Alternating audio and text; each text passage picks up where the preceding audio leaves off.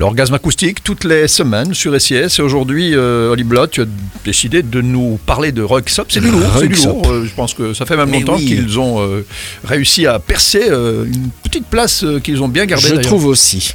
Ce groupe, un duo norvégien fondé en fait en 1998, il s'agit de Sven Berg et de Torbjörn Brutland, sont des noms norvégiens. Bravo, bravo pour l'accent. Tu es un vrai. Norvégien. tu parles. Tu peux aller là-bas, hein, tranquille. hein. On va te comprendre. Alors, ils se sont rencontrés en fait à l'âge de 12-13 ans, 1988, tous les deux passionnés de musique électronique. Dix ans plus tard, ils sortent leur premier album Melody AM, vendu à plus d'un million d'exemplaires à travers le monde. On se souvient tous de Paulino, Remind Me ou Sparks. Ils n'ont jamais cessé de produire, comme on en parlait tout à l'heure. À ce jour, on compte six albums à leur actif. Ce mois-ci, ils reviennent avec un tout nouvel album qui s'intitule Profound Mysteries, prévu pour le 27 avril prochain, avec la participation de Alison Goldfrapp sur un des dix titres prévus sur ce nouvel opus. Et à propos de Goldfrapp, justement, il y a une nouvelle édition de l'album Field Mountain, qui était le premier album de Goldfrapp, qui était sorti à l'origine un 11 septembre 2000, un an avant euh, la date tristement euh, célèbre.